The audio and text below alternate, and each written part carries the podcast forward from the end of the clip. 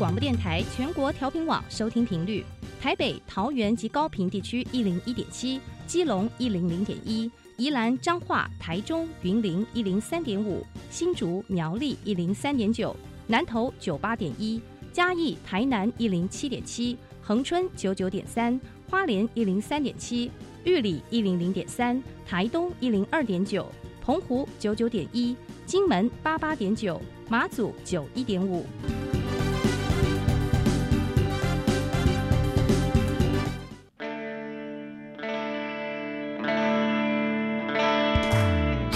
时时有惊喜，生活处处是学习。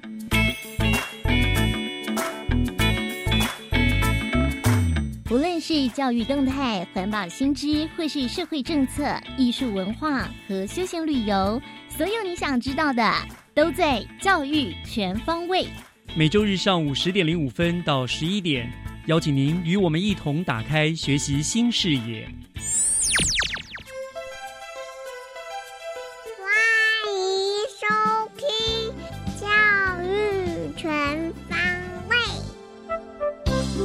星期天上午十点零五分，各位亲爱的听众朋友们，大家早安，欢迎收听四月十八号的教育全方位，我是岳志忠。最近大家最关心的民生议题，应该就是缺水了哈。那台湾大部分的地区呢，都因为几十年来最严重的旱象而出现了缺水的危机。那么政府呢，也一再的呼吁，并且实施各项的节水措施。我们没有办法预知到底何时呢才会天降甘霖解除旱象，那很难想象有一天完全没有水可用会是多么可怕的事情哦。所以呢，大家真的要共体时间，一起节约用水，来度过这一次的缺水危机。我们也祈祷老天爷赶紧给台湾下一阵雨，让台湾能够消消渴吧。天佑台湾！好，那么今天教育全方位，就让我们从学习加油站校园之声开始喽。学习加油站，掌握资讯，学习加值。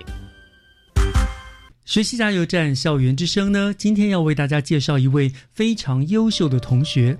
那他的优秀不在于说还有什么特殊的专长或者是比赛的成绩，而是他对于国际和社会议题的关注和高度的参与呢，让人非常非常的佩服。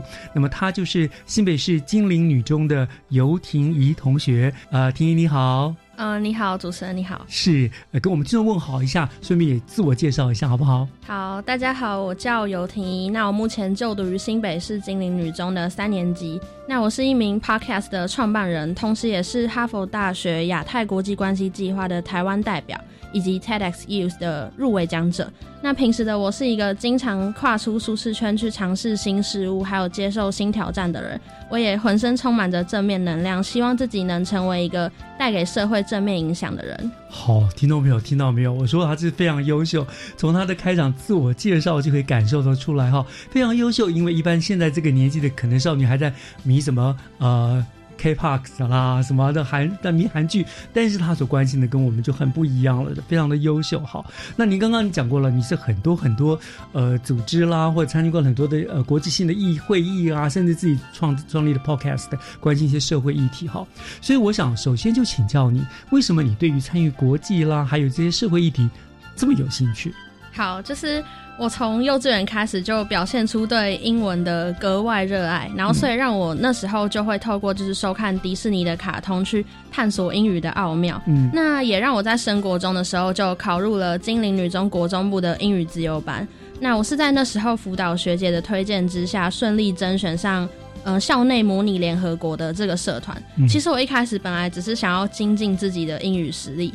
但是透过这个社团，让我大大的开拓了自己的眼界，然后也让我增广见闻。从国日开始，我就会积极的去参与一些校外的大型会议。虽然那时候的英语程度就是稍嫌不足，但是在皆为高中生居多的环境里，其实我可以虚心的去学习他们精湛的辩论技巧，嗯，然后也可以及早去了解很多历史事件的背景因素。从不同的观点和视角去洞悉各国当年的立场，也让我在衔接高中历史还有公民课程上减少很多负担，也让我的英语词汇量着实有所提升。那我觉得，身为地球村时代世界公民的一份子，我可以借由去探讨一个个国际事件和社会议题，训练自己的批判性思考能力，然后去分析各国之间的利益纠葛，然后和就是高中生代表们去脑力激荡出对于整个事件议题最好的解决方案。那其实我觉得更重要的是，在一场场的会议里，我结交了来自全台各地，甚至是世界各国的优秀代表，然后也更可以深刻去体验到自己的不足，然后去促使自己不断变得更好。哇！我觉得婷你太厉害，我觉得你有一个早熟的灵魂啊！虽然只有十七八岁，可是很厉害，而且你的很多的看法、想法、观点，甚至是像我们这些到我这个年纪，我还不见得会有关注到这些东西哈，所以真的是非常厉害哈。然后呢，从幼稚园就知道对英文有兴趣，就开始努力朝这个方向一直走下来，所以这。非常厉害。那你刚刚讲的洋洋洒洒的很多很多的经历，里面有一个，首先我想请教，你说你有二零二零年有一个什么呃 TEDx Youth 的那个入围讲者，对不对？对。这个可不可以跟听众朋友们介绍，这是一个什么样子的活动？那他所持的理念到底是什么呢？好，就是呃 TED 它是一个非盈利的组织，然后他会邀请就是呃各个领域表现杰出的人物去分享他们的呃一些经历或者是。呃，生命故事，然后他其实，在 YouTube 上面是累积了三千多万的订阅数，所以他的影响力非常庞大。那其实，呃，TEDx Youth 它顾名思义就是给青年讲者去发挥的舞台。那其实台中女中的校长在当时就是希望可以开创这样子的一个平台，让。嗯，台湾有想法或者是值得被大家看见的优秀青年，可以有个机会去分享他们的故事。所以那时候中女中就跟赛台湾协会一起办了这个 TEDx Youth 的活动，让我很我很幸运在那时候通过就是全国海选去入围二十强。虽然最后我没有成为就是最终站在台上的正式讲者，但是在过程中我认识了来自全台各地各方面表现都非常杰出，而且行动力非常强的青年讲者，在彼此的切磋交流之中。我们也互相学习鼓励。我们那一次的演讲主题是呃，redefine，就是重新定义一个观点。那我那时候重新定义的观点是，越级打怪就是注定失败嘛。因为其实我从小就是就是一个很喜欢去跨出舒适圈去做很多事情的人嘛。然后出来，嗯，然后 就是因为我其实我那时候给给自己的一个观念就是，我觉得。呃，年纪小去从事很多事情，其实我可以没有必要去背负那些就是社会给我的压力，因为我本来就是起跑点就是跟别人不一样。那我会觉得就是其实失败了也无妨嘛。那成功了，怪你对不对？对对对。然后成功了却可以得到就是双倍的掌声，所以其实我觉得投资报酬率这么高，就是为什么不试一试这样？好厉害，投资报酬率都说出来了，真是一个太厉害了。这样你是前世忘了喝孟婆汤，所以转世到今生来哇，什么都能，真的是。超过常人这样子，最后只有一个人可以作为这个奖者，七个，七个，对对。可是能够在这种海选当中入围二十强，也表现非常厉害了，对不对？而且重要是在这当中，我听你讲有很多的学习的一个成长，对对，这样子哈。好，这是国内的部分。另外呢，很有趣的是，你还担任了二零二一年哈佛亚太国际关系会议的台湾代表。嗯，这个我也这这个就跨出台湾之外了，对不对？对。给我们介绍一下这个会议它的性质，还有有什么重要性？你们你们怎么开会？而且在哪里开？现在疫情的话，你们又是怎么样的开召开方式呢？好，那我先介绍一下这个会议好了，嗯，就是它叫做哈佛亚太国际关系会议，然后它是由就是哈佛大学主办的。那这个会议其实它是被誉为就是全球五大的大学生会议。那它会邀请就是世界各地在不同领域占有一席之地的大人物，然后。来和年轻世代的领导者进行对谈。那其实这个会议它的报名对象是大学生，还有年轻创业家以及企业主。然后，那其实我因为我在去年十二月的时候有透过特殊选材，就是我先录取大学，所以其实我是以准大学生的身份，从就是全球的六十一国，然后近一万名的申请者当中。呃，录取率只有两成的筛选机制脱颖而出，所以你就越级了，对不对？又越级又成功，对不对？双层的成就，这样。嗯。然后就是呃，上今的讲者就是有呃 WHO 的秘书长，然后还有泰国的前首相，还有麦肯锡的 CEO，然后阿里巴巴的前副总裁，还有 Siri 的发明家等等，就是嗯具有声望的人物。那我那因为疫情的关系，所以其实我们是线上，就是用线上的方式进行视讯的会议。然后我从这里面就是，呃，除了可以就是吸收来自就是这些各个领域非常杰出的大人物的一些就是他们的呃故事，还有一些观点啊，或是他想要就是传达给年轻世代领导者的一些呃，就是想法，还有一些等等其他的观点。然后还有就是我也认识，就是呃，其他国在各个领域就是成就非常非凡的人物。就其实因为自己是越级的关系，所以其实我进去之后。深感自己非常渺小，然后 对，正是因为越级的关系，所以其实我可以放下，就是放下身段去学习很多事情，这样是是是，都是抱着学习，因为将来还有很多的机会。等你真的进入大学了之后，对不对？还可以跟他们一较长短。但是但是你先体验一下，感受一下那个氛围，这样子。好，那另外呢，你也创办了一个 podcast，给我们介绍一下这个 podcast 的平台，然后你想要传达的内容主题是什么？好，我有一个姐姐，她是一名就是专攻中长跑的运动员。那其实她从国中开始就呃在中长跑项目，就是各个项是呃各个赛事都拿到很多奖牌，甚至她在呃今年全中运是达成高女主一万公尺的三连霸。那其实她的成绩非常优异，但是她其实很少新闻去报道她，就连赛事转播其实也总是。独漏长跑项目，因为那不是热门的项目。对，其实，在二零一七年的四大运，就是我节省了一个月的晚餐钱。从开幕式前一天的女子足球赛事到倒数第二天的田径赛事，我几乎每天都没有缺席。我到现场去为国手加油的同时，我也意识到，就是冷门项目的选手，其实在国际赛热潮过后，仍会归于过去的暗淡，成为被镁光灯背弃的一群人。所以，就是基于上述的这些原因，所以我决定着手制作 Podcast。那其实，在事前的准备工作，就是包括资料查询啊、仿纲设计、录音，或者是上架数位平台等等，其实全部都由我一手包办。那我的另外一名伙伴就是负责设计每一集的封面，还有就是接下来会。有文字专访，然后我们会邀请就是基层还有学生运动员进行现身说法，然后我们希望让就是运动员光鲜亮丽背后不为人知的故事可以被更多人看见，然后也可以借此去鼓励现今社会缺乏勇气去追寻梦想的青年学子可以持续前进，这样。哇，你真的是很有想法哎！有没有想要从政啊？感觉你将来会是一个，如果从政是会很厉害的一个政治家哎！对于这种国际议题、社会议题非常的关心，这样子。呃，还好。那所以好，那最后，那你你你未来的规划大概是会什么样子的方向？好，呃，就是我呃去年十二月的时候，我有就是透过特殊选材管道去录取，就是一所大学的国际学院的国际传媒与娱乐管理学系的榜首。那就是其实我当初会想要去甄选这间学校，就是因为他们有一个跟就是英国诺丁汉顿大学合作的双学位，是三加一加一，就是三年义大，然后一年英国，然后跟一年的英国实习。因为那所大学它其实在英国是呃。它其实是艺术设计学院起家的学校，然后改成大学，所以其实呃，然后而且因为它的传播科系就是它是呃 BBC 过去在诺丁汉顿的呃一个制播室，所以其实它的传播资源是非常丰富。那我希望就是借由呃三加一加一这样的学习，然后就是可以更精进我自己的能力，然后接下来我的。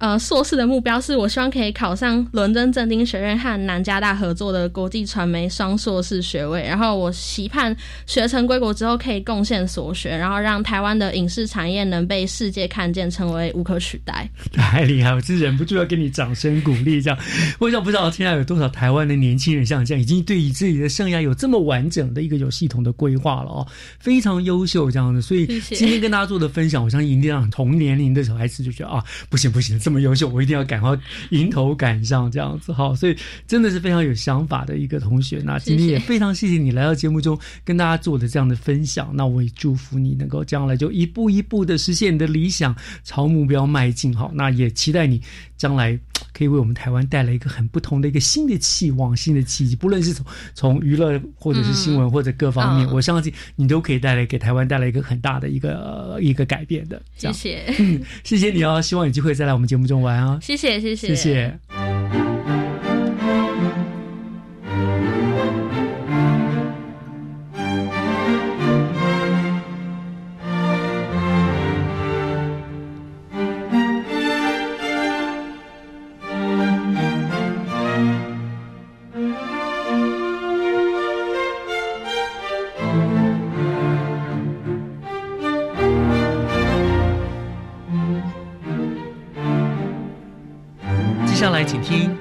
师小偏方，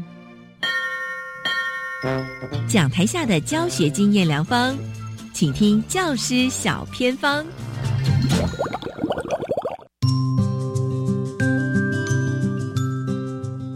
所有听众朋友收听今天的教师小偏方，我是季杰。今天呢要来介绍的是我们新北市的教学卓越，常常获得特优的学校哦，也曾经呢获得我们教育部教学卓越有两次的银质奖，一次的金质奖哦。那今年要继续问鼎。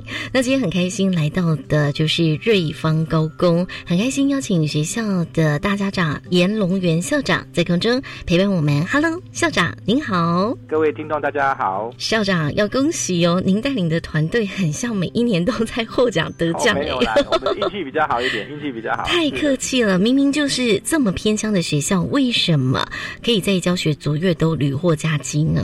瑞芳哈是一个比较偏乡的一个学校哈，我们瑞芳高工呢还被教育部核定为所谓的非三非四哈。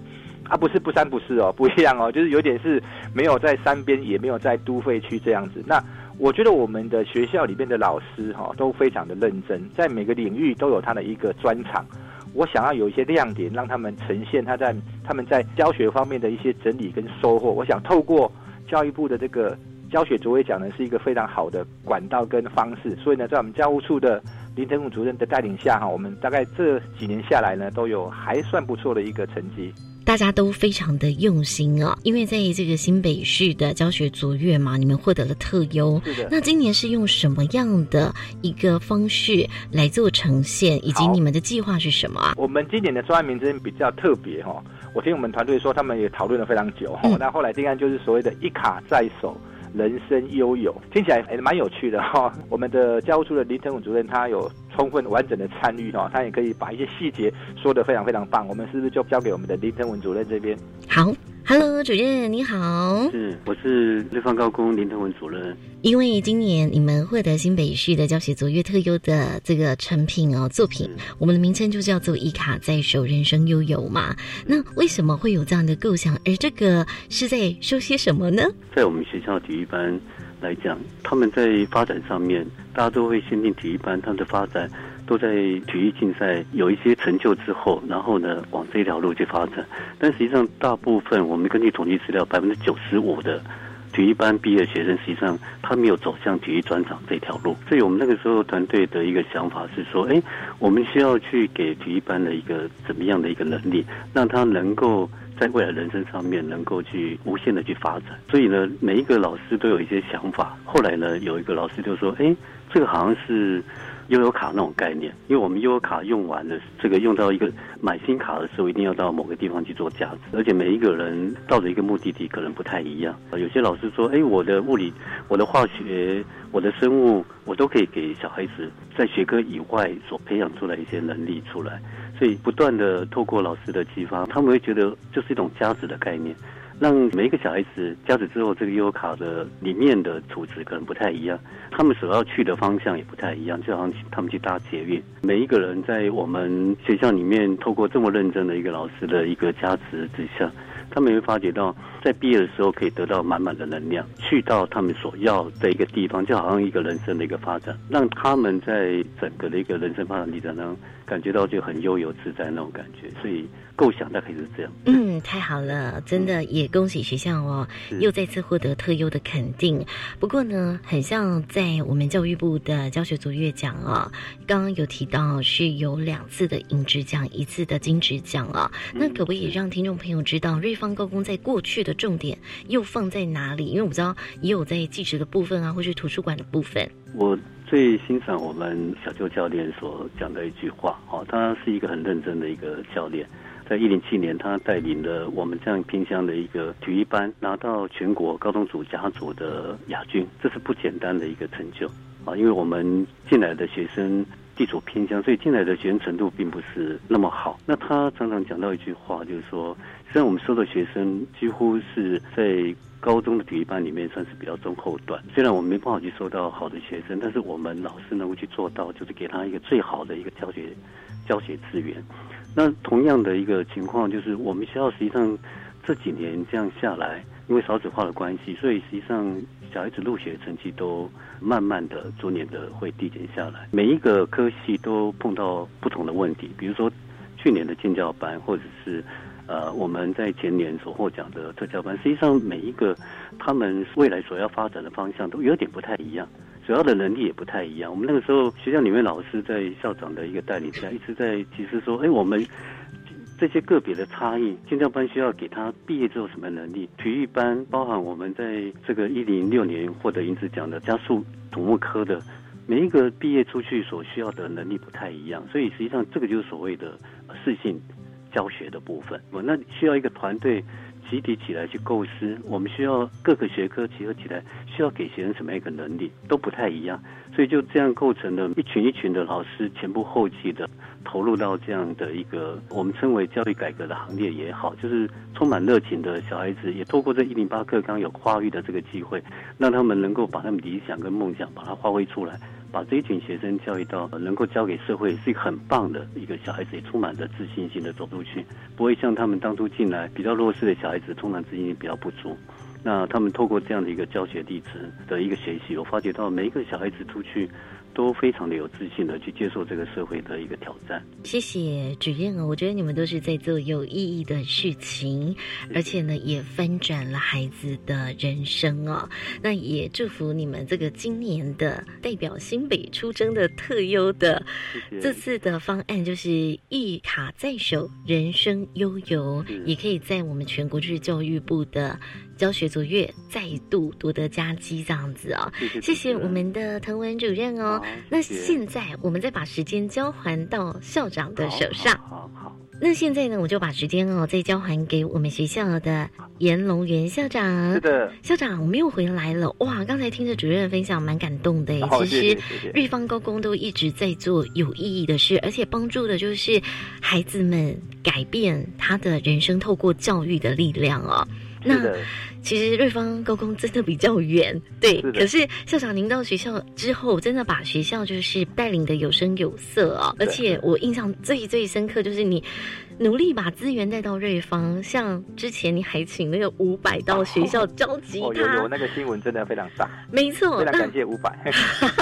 不是要感谢校长，还有您的优秀的团队哦。其实真的是很用心。那像现在你们奖项获奖无数哦。不知道未来你还希望把学校带到什么方向啊？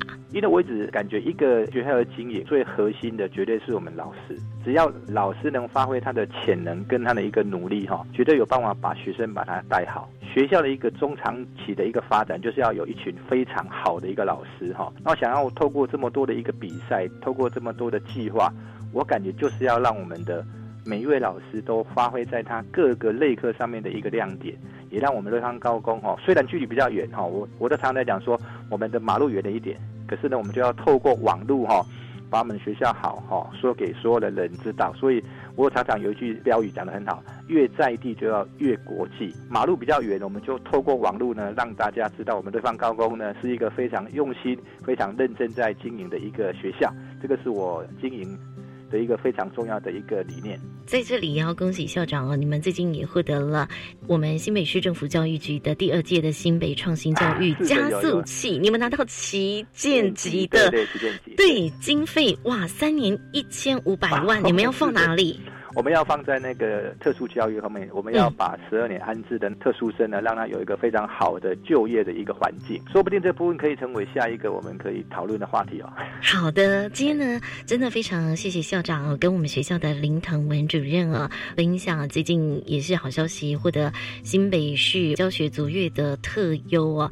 当然呢，也祝福你们哦，这个方案可以代表新北市在教育部继续夺得教学卓越的佳绩。我们会加油，好，会努力，一卡在手，人生悠悠。再次谢谢校长，感谢您喽，谢谢。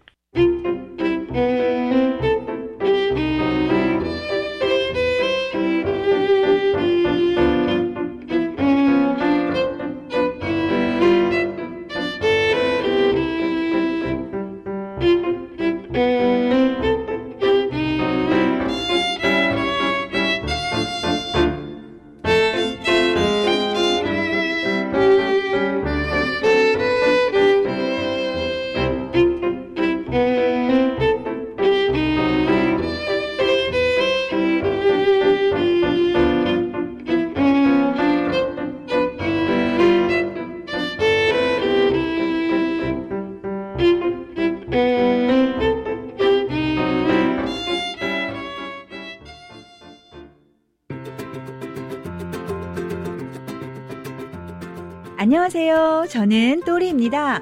你想学韩语吗？你想了解韩国文化吗？多丽老师来帮你喽！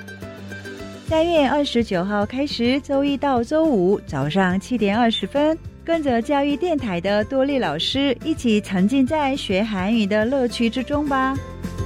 韩语好好玩，我们不见不散哦！我希望我的孩子拥有国际视野。 最好能从小就选读第二外国语。赞哦！目前国中小学从一年级起可以选读新著名七国语言，一周一节课，不止新著名二代孩子可选读，也请各位家长鼓励孩子或有兴趣的学生一起加入选读。耶！好哦，那我要来鼓励孩子多多选读，未来才能具有跨国行动能力。我要参加。以上广告由教育部提供。我是中央气象局吴婉华。我的省水好习惯是把洗蔬果的水和除湿机里收集起来的水累积起来，用来浇花、擦拭家具，还可以拖地哦。一水多用，节水可以很轻松。以上广告由经济部提供。我是气象达人彭启明。我的省水好习惯是。会把洗澡前的冷水、冲洗水通通收集起来，可以用来冲马桶，还有拖地，一水多用，节约用水，从你我做起。以上广告由经济部提供。合唱无设限，我们是台北室内合唱团。您现在收听的是教育广播电台。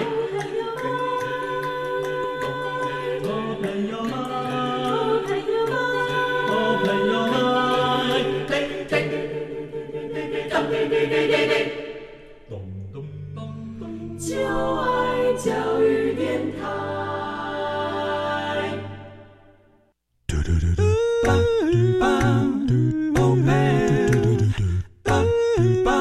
Open your mind, open your mind，就爱教育电台。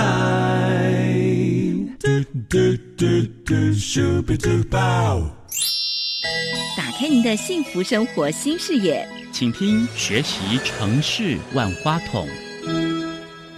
您正在收听的节目是教育广播电台《教育全方位》，我是岳志忠。节目的后半段进行的单元是学习城市万花筒。那么，为了庆祝儿童节，所以新北市政府教育局呢，都会将每一年的四月定为儿童月，并且在这个月内盛大的办理各项的活动，希望让孩子们都能够有一个开心欢乐的童年回忆。而今年教育局呢，更将四月份定名为同乐节，就是儿童的童啊，同乐节。这个主题呢，就更彰显了呃乐在其中的一个快乐主题。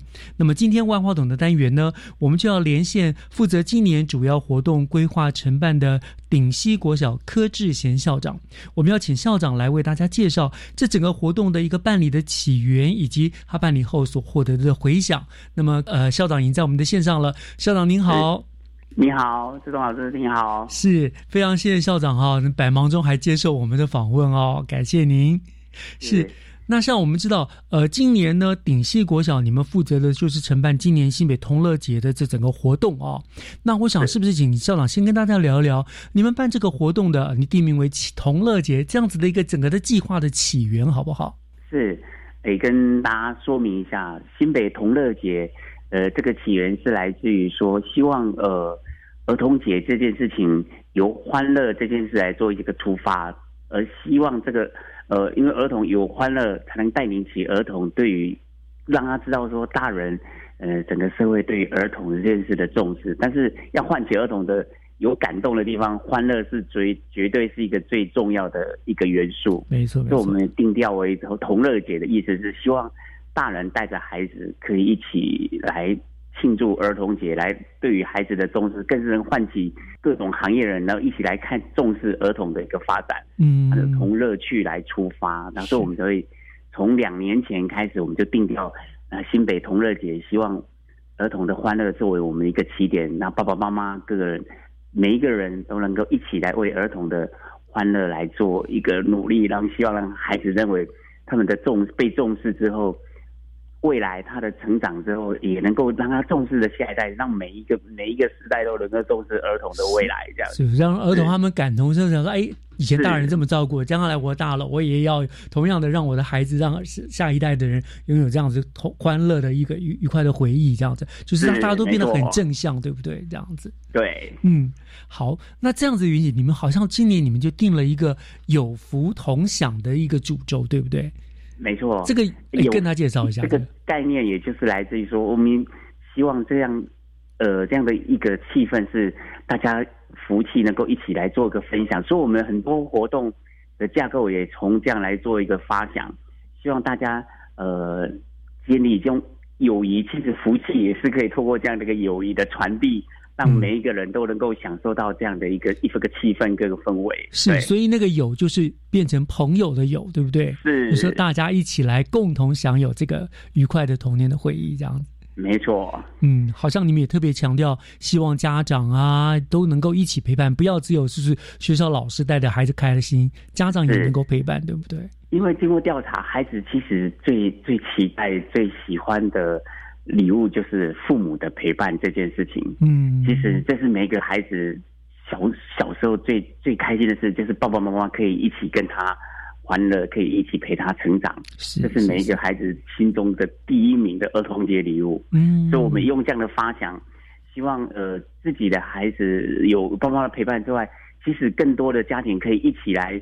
欢乐的时候带给孩子那样的欢乐跟满足，一会更的更有加倍的效果。对，是这样，真的喝酒。所以其实你们用意很深哦，不只是让大家欢乐而已。你们其实也希望，就是他的欢欢乐是来自于真心的，就是有父母亲的陪伴，让他真正感到他是被爱的。这样子，不错。嗯，是。好，那刚刚校长您提到了，在这个主轴之下，你们也做了很多架构，对不对？你们做了很多一系列的活动，可以帮我们介绍整个活动架构吧？呃，第一个，我们第一个当然是一个我们呃，在大都会公园，它有办一个主题性的一个大型的的的欢乐的一一个节目。我们也希望结合东森悠悠的一些大哥大姐姐，跟或是卡通朋友来跟我们一起一起欢乐，让希望这个同乐节带给孩子的是一个不一样的一个欢乐。哎，希望爸爸妈妈，因为大都会公园呃也在我们市府。和熊猴生乐园这样的一个建立之后，其实大都会公园已经成为一个合家可以一起去欢乐的一个地方。全国最大的透过这样的元素，是啊，全国最大的溜滑梯场就是一个乐园了嘛？对，你们在那里办这样，然后也结合这样的活动跟这个现场的这样，能够唤起呃，让更多的爸爸妈妈看带着孩子一起来欢乐。嗯，那这是第一个主要的活动。那其实，在各校各校也都会办理。同乐节、儿童节这样的一个活动，那在这个活动，其实我们早在半年前，我们就会刚好教育局我们都会办，呃，学校的学务人员的一个培力，那我们把培力的课程，其实就把这些行政人员都一起找过来，一起探讨同乐节这件事情。嗯，我们去年也结合的城市让人，也让让孩子说。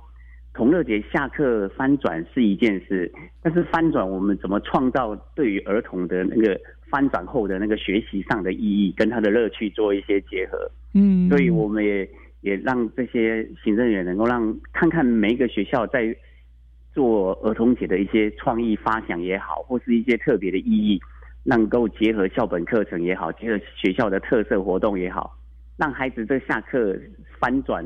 能够获取到更多的乐趣，而且那个乐趣是有意义的。呃，对于学习上也好，对于他个我自我认同也好，我觉得这都是个希望这样的规划都可以可以可以看得到各校在办理童儿童节的活动，就非常非常多的创意，而且会回到孩子的学习需求面去做一些发想。这是第二个。是是。那第三个，今年呃，新北市政府其实也结合了各局处，还有经发局也结合了一些。呃，观光工厂也好，也希望爸爸妈妈在那不仅是廉价，或是利用假日的时间，都可以带着孩子去做一些体验，有一些优惠。那希望整个新北市是大家一起来做这样的一件事情，是所以我们也定调有福同享，也是从这样的发想去做出发。嗯，大概这一次的整个的架构，就是一个全员动起来。我想这是新北市现在的最近的活动的特色，就是很多活动不会只有单一局处去办理。它就是结合大家一起来，然后就是它变成一个面的一个团结，而且显现了市府的团结。所以近期其实新北办的活动都非常的盛大，而且非常的成功，对不对？是，对。所以我说这次很多孩子其实他们可以不不一定要到大都会公园，其实家里临近附近，其实这次文化局各个区的那个图书馆也都办了非常多亲子共读的阅读活动，也都非常的精彩。嗯，然后其实我们我们在大都会公园那边也有各局处也有设摊位在那边。也也做一些设计，也非常像像消防局，他们就小小消防员亲子一起共同如何呃学习一些消防啊，家里的居家安全的概念，都融入到游戏里面去做一些宣导。其实是真的，整个新北市政府都动起来了。而且好像我知道，对，除了玩之外，你们也希望孩子们很多教育的意义在里面，所以好像呃很许多的博物馆啦，什么一些。运动的场馆也都参与了这次儿童节的活动内容，对吗？对对对对对，像呃，就是我们的运动的运动中心也好，也都办理了很多儿童免费，然后其实家长可以一起来做一些体验闯关的一些活动。其实跟我们也都结合，这次在我们的大都会公园办理的亲子障碍路跑赛的概念也是一样的。嗯，我们是希望透过都是能够亲子一起一起努力、一起克服、一起学习的这样的概念。去做一些创意发想，我觉得这是真的是一个进步。我早期我们在儿童乐月的时候，其实重点比较放在是是否为孩子们举办了哪些活动，以及各校为孩子们办了哪些活动。但是我们现在发现近期的走向就是比较会希望家长一起来参与，对不对？就像刚刚校长您所说的，其实孩子们最开心的就是自己的爸爸妈妈陪伴他们，然后如果一起在做这件事情，它更有意义了。是，就是说，其实这个就是一个很相辅相成。其实亲子的陪伴的品质，对于孩子的学习，其实真的就是最重要的一个元素。嗯啊，其实有有这样的一个常常亲子之间有这样的默契，有这样的一个一个相处的时光，其实对于他们孩子的学习，真的是有非常大的一注意啊。当然除此之外，我觉得呃，对同乐姐这件事，对于儿童。人权的儿童权益这件事，我们也会融入这样的元素。第一个就是对于儿学生的游戏权的维护，跟品质的提升。我觉得这这样的概念也渐渐的在我们的这个时代或下一个时代的人里面，已经变成一个很基本的认知，就是说孩子的学习是他的一个基本人权。这样的权利，我们不仅要去维护，甚至要去彰显它的价值。这件事情一开始慢慢的也在我们的生活里面去看得到这样子。没错，没错。讲到这个，就是我想这也是一个很重要的。好，以譬如说，呃，让我联想到了这个儿童节礼物这件事情，师傅每一年都会很用心啊，准备一份礼物送给小朋友。那我记得以前就是师傅统一购买，然后就送到各校，分到各小朋友身上。那不管小朋友们喜欢不喜欢，就是那个。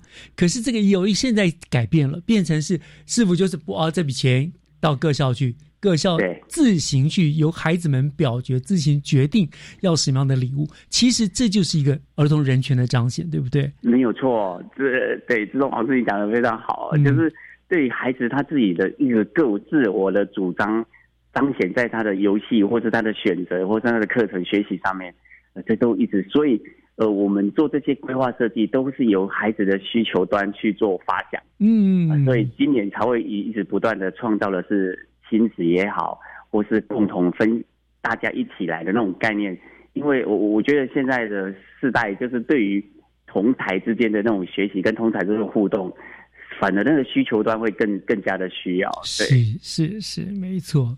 嗯，好，那个我们您说的有最大那个主题乐园野餐会已经办理完毕了嘛？对不对？我记得是四月一号到四月五号办理，对不对？对。好，我想聊这个地方，我们稍微先休息一下，回过头来，我想请校长跟大家聊一聊，当这个这这这在办理的这个期限期间之内，到底办了哪些活动，然后大家去参与的情形以及反应如何，我们再跟大家来聊一聊，好不好？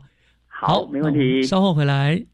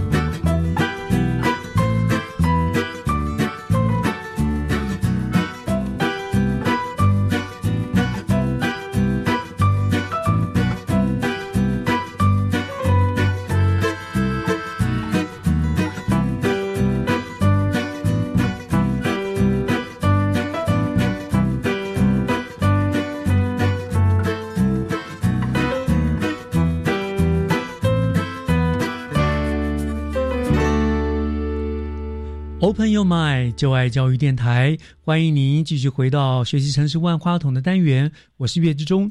今天和我们做连线访问的呢是新北市呃顶溪国小的柯志贤校长。因为呢呃顶溪国小负责承办今年我们新北市的同乐节的系列活动。那刚刚前半段呢，校长已经给我们介绍了这个活动的缘起啦，它的重点啊，我想包括儿童的人权啦，包括父母亲一同来参与等等的。好，那当然有一个重点，这次活动的重点大活动就是四月一号到四月五号，在我们那个呃大都会公园所办的那个。同乐园主题乐园活动，对不对？还有很多什么野餐啦什么的，好像内容非常的丰富。我想校长是不是跟我们提一下？我听说校长那天当天把学校学生通通都带去参与了，是不是？对。那跟我们介绍一下吧。当天你们大概有哪些活动？然后孩子们的他们的当天参与的反应如何？好不好？嗯，好，好。呃，跟大家报告一下这次的呃。到都会主题公园这部分的一个主要活动，有一项是最，呃，今年首创的，就是亲子的障碍路跑。我们也分成了两组，就是幼儿园组跟国小组这样的，因为国小组要三公里，然后幼儿园组是一公里。哦，那也不轻松哎。是，但是重点就是在于我们那个障碍，他孩子其实如果要独立闯关，尤其幼儿园孩子是真的是不容易，但是就是要。一定要爸爸妈妈一起来，一手一起一起来，所以我们要就是要创造这么一点点的难度。但是就是孩子有时候甚至呃，我们有看到那种比较大一点的孩子是要帮爸爸妈妈过，因为他要拉爸爸妈妈过那个爬那个气垫的路的障碍那一部分。所以我说，我们希望创造的是我们一起过，而不是你自己跑你的，跟我没有关系，而是我们希望是爸爸。拉孩子的手，或是孩子大一点的拉爸爸妈妈的手，一起能够一起过关。嗯，想到那个画面就，对那个画面就看起来就非常的非常有趣温馨哈。嗯，是，就是尤其到后面的关卡更是需要如此。嗯，就是因为跑了，对于尤其平常如果没有。常运动的爸爸妈妈，这三公里跑完的确是需要一点点体能、体力的这样子。这到底是？我觉得那个过程就是孩子，你一定要等爸爸，你不能自己跑完，因为他们就是我们没有要你比速度，我们希望你的就是要全家人一定要全家到这样的概念。对，是是是，对，这是第一个我们主要的活动。那第二个活动就是说，呃，当天我们有非常多的 DIY 的一个摊位，但是 DIY 摊位就是。有就是新北市政府的一些各局处，或是我们有邀请一些民间的团体，他们来，就是他们可能在平常就做一些，呃，有环境教育的，还有那个隔代教养教育的那一种团体，他们就会在里面规划一些，还有消防局，还有动保处，动保处他们也在现场提供孩子怎么去照顾，呃，照顾那个小狗、小猫、毛对对对对毛宝贝，嗯。所以我说，现场就是这是另外一个区块，是是是啊，但是还有一个区块就是我们也因为有一些摊位，我们希望，其实大都会公园那边野餐真的是一个非常非常的首选的地方。没错，我也在那边野餐过，太好太棒了，是，嗯，真的很棒。所以还有就是天气也非常的帮忙啊，是，刚好到下午都阴阴凉凉的，其实是当天。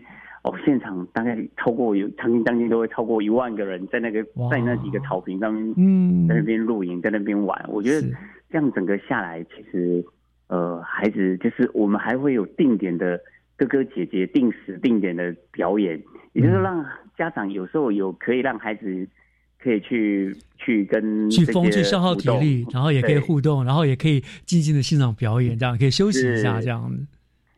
对，这是我们大概这个。然后我问一下孩子，其实每一个孩子，其实孩子，尤其四月一号当天，有个小朋友就跑过来跟我说：“啊，上就觉得真的好好玩哦。”我说：“真的哦。”他爸爸妈妈，他说他跟他爸爸妈妈也一起跑完了三 K，他觉得很开心这样子。嗯，我想孩子真的是反应是最直接的，开心就是开心，就是会很高兴这样子。对对对对，因为他应该很很少很少有这个机会，爸爸妈妈愿意陪着他这样。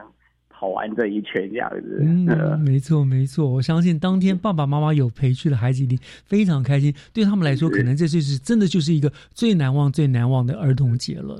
是，这是我们今年呃，我们全校本来过过去我们以往我们学校也会有办类似这样的一个闯关的活动，但是没有办法在在规模上或是在其他多元性的一些像像摊位这样搭配，是一所学校是比较没有这样的机会，所以我们刚好利用承办这样的机会，让我们顶溪国小的孩子有事先体验的这样的一个的方式来办理这样。啊真的好不过我们。后续我们学校像我们学校最近，也可以分享一下我们学校最近办的吗？当然，当然，当然欢迎。就是我们学校最近办了一个，我们因为接下来四月四二三是阅读世界阅读日然后我们我们图书馆也办了也办了一个我们在儿童乐系列的一个，我们桌游跟阅读也做了一个结合，嗯哼，所以孩子我们把益智类的、科学类的一些书跟桌游做一些结合，而且现在出版也有一些有关跟桌游结合的图书。所以我们孩子最近都在图书馆拼命的做一些闯关跟阅读的活动。其实我觉得这也是个非常好的呃一个儿童节的。所以我说，现在其实各校针对儿童乐都会搭配着他学校原本应有的一些呃活动，再让他做一些小小的创发创新之后，其实孩子玩起来都非常的非常有乐趣。对，嗯，真的是非常有非常有意义的四月了哈，不是只是是玩而已了，还兼具有运动性啦、知识性啦、哈品德啦、各方面的，真的顾到，所以这样子的同乐节、儿童节会更更有意义了，我觉得是比起玩起来这样子哈。那呃，像您也讲说，就是希望各校都会规划他们的活动嘛，像你们学校办了跟呃世界阅读日做了一个结合这样子，那其他各校是不是也都会有一些针对各校的特色或怎么样来办理呢？你们是不是也是希望有各校有这样子的一个一个措施？像这一次我们看到我们在找那个各个学校的行政人员来分享一下各个学校过去以往哪些有感的活动。我说，呃，我们行政人员就是这样，要你自己有感的活动来做一些规划跟发想，才会有才会有更大孩子才会感动，孩子会感动对，没错，你要感动自己，人家才会感动嘛。是，所以我我真的听到，我们也看到一所学校，它也也规划的很不错。其实它就是结合了其实他们的定向越野的一个运动，嗯，他把他们四个偏乡三所学校，他们呃就结合起来定向越野，然后把关卡跟孩子平常学习的阅读的东西融入到关卡里面，然后也嗯结合的定向越野的活动这样来办理。我觉得这个对孩子来说都是一个非常非常好的发想。是然后其实这样的儿童节对儿童来说，他们会更加的意义深刻，他们的记忆深刻上面也会更加的有感啊。我是这样，就是说大家都一直努力在做这些创意发展。对，可是从这个地方也可以看得出来，各校真的是很用心的在这办这项活动，不会只是是。应付一下哈，真的都是会依据各校的特色啦、各特性啊来办理学生所、嗯。呃觉得开心的、那比较比较有意义的活动这样子。对对对对对，是好，那校长您当然辛苦了啦，那个就是跟局端啦办了这次活动哈，这个这么大的活动，而且现在看起来是非常非常的成功的。那呃，是不是校长来跟我们聊一下，您办理这些儿童乐系列的活动，不管是呃全市的或者是贵校的自己的活动呢？嗯，您办的前前后后有什么样的感想？就是这几年下来啊，其实可以充分的感受到，第一个，我就学校端，我们先从学校端这边来谈起。学校端这边其实对于呃过去上下课翻转是一个是一大概就是每个学校的基本盘，但是我觉得呃过去大家认为上下课翻转有时候学校会有多大小中型学态的形态会不太一样，不过。都会有一种呃，过去就是一个大概就是比较自私的一些颁奖啊、模范生啊，啊，到后来呃四十分钟，大家开始可以好好都开始静下来。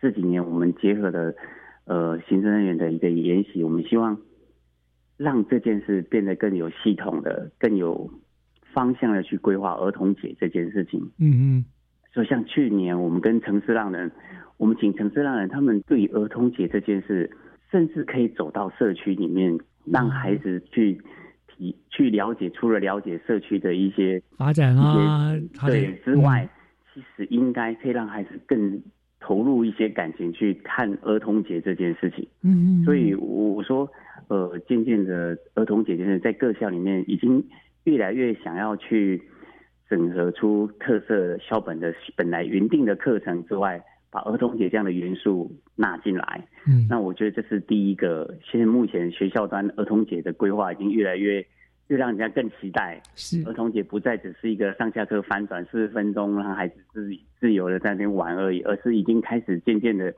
把它更具的系统化去规划整个儿童节的一个发想。嗯就是我觉得目前这两三年，我我们办下来，配合这样的一个行政人员的培训的时候，我我觉得让这个让这件事情越来越有感，孩子越来越有感，而且大人做起来，每年都会希望在这个地方上面做一些不同样的不同样的努力。我觉得不会，大人不再自私，不再让自己这么僵化看待这件事的时候，这件事的期待就会越来越高。这是没错各校在做的一件事情。嗯嗯那、第二件事情，我觉得呃，局端其实对同乐节这件事，呃，过去比较就刚刚你也看，你也你也比较感受到各局处动起来的那种那样的能量，其实凝聚起来的那个的样的那个能量，真的越来越大。没错而且这几年，我感受到说，哎，每次在办理跨局处的协调协会，大家愿意努力，希望琢磨，也希望他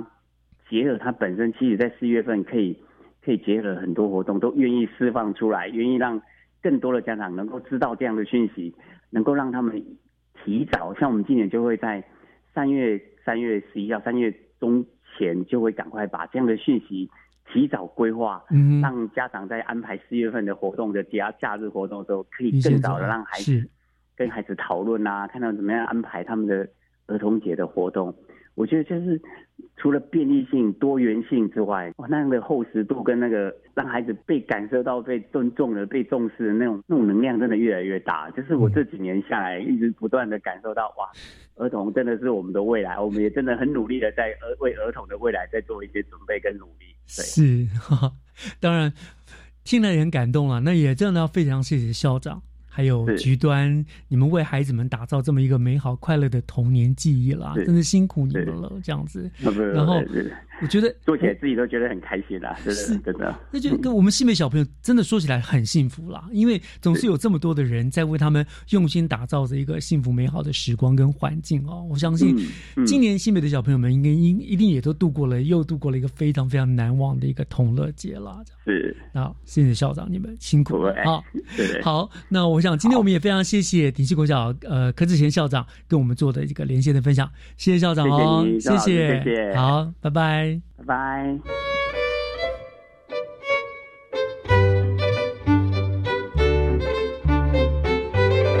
节目又到了尾声了，感谢您的收听，我是岳志忠，教育全方位，我们下个礼拜见，祝大家午安，拜拜。